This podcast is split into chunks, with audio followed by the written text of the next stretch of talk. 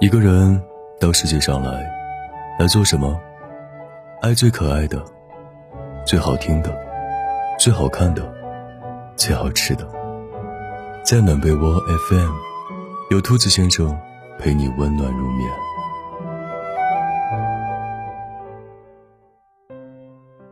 嗨，我是兔子先生，今天你还好吗？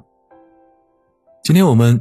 接着来翻开这本《这世界很烦，但你要很可爱》，来自作者杨红。今天的故事叫做《对自己好一点吃饱喝足，爱是谁》。最近参加了一个同学聚会，看到了很多许久不曾联系的同学，大部分女同学都已成家，话题大都是围绕着家庭和孩子。我注意到坐在我斜对面的。当年班里的文娱委员小可，她并没有和其他女同学那样聊那些琐碎的家常话题，而是豪迈的和我们这一众男生喝酒唱歌。趁着间隙啊，我和她聊了会儿，话题转到她的感情经历。她说，两年前和谈了很久的男友分手了，也断断续续谈了几次恋爱，但是如今，她很享受一个人的生活。暂时还没有结婚的打算。加过小可的微信之后，发现他的朋友圈里发的都是在去各地的旅游的见闻和美食。他隔三差五的就会背着背包去环游世界，每到一个新的地方，都会一个人去租当地的民宅，挖掘当地的特色小吃，靠着给旅游杂志写游记争取经费。他已经去过五十多个国家了，去见识更大的世界。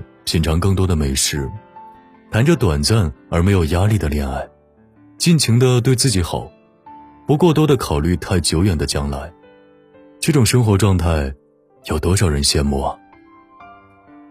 如今到了我们这般年纪，被催婚的被催婚，该生娃的已经生娃，很多人被迫放弃人生中的那些最喜欢的事情，纷纷跳入围城的生活。小可对我说：“身边的好姐妹。”一到了适婚年龄，就会迫不及待的找个男人嫁了，也不管对方到底适不适合自己。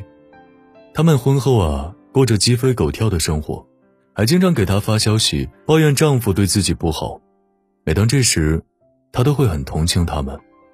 我问小可：“哎，难道你的父母就从来没有催过你的婚事吗？”他说：“我的父母比较开明，给予了我足够的自由和尊重。”从来不会插手干预我的感情问题。得益于父母的深明大义，哪怕自己早过了适婚年纪，小可依然可以选择过自己想过的生活。他想趁年轻的时候多走一些路，多长一些见识，多做一些喜欢的事情，也算是给自己的人生一个交代吧。身边有一个认识了十多年的朋友洛洛，她是那种看上去就让人觉得特别温柔懂事的好女孩。她之前交过一个男朋友，嗯，那个男的是一个待业青年，天天在网吧打游戏，一直靠洛洛养着。后来，洛洛的那个男友在游戏里边认识了一个女孩，两人私下见了几次面之后，居然情投意合。没隔多久，她男朋友就跟着这个女孩走了。男朋友走了之后，洛洛就把自己所有的难过闷在心里，只在夜深人静的时候暗自垂泪。原以为这段感情就这么翻篇了，没想到更糟的事情来了。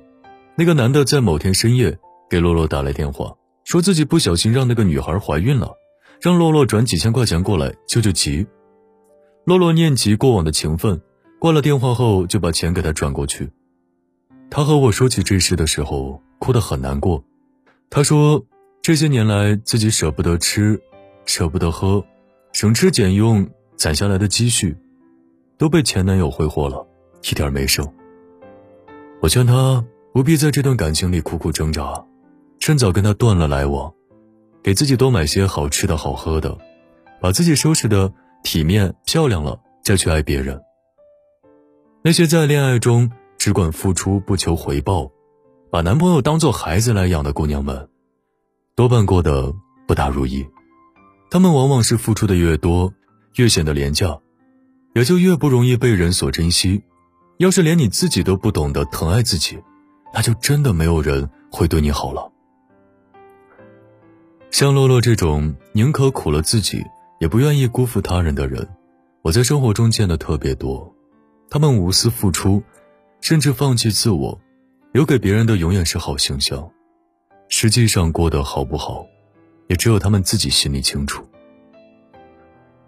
我曾经不止一次的在文章中提到过一个观点：不管别人对你如何，请记得一定要对自己好一点儿不必活在别人的期望里，多为自己考虑，满足自己的需求，成全自己的快乐，才能过上肆意潇洒的人生。